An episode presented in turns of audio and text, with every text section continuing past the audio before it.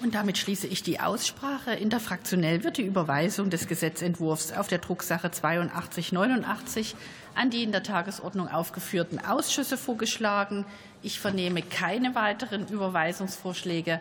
Dann verfahren wir wie vorgeschlagen. Und wir kommen nun zum Tagesordnungspunkt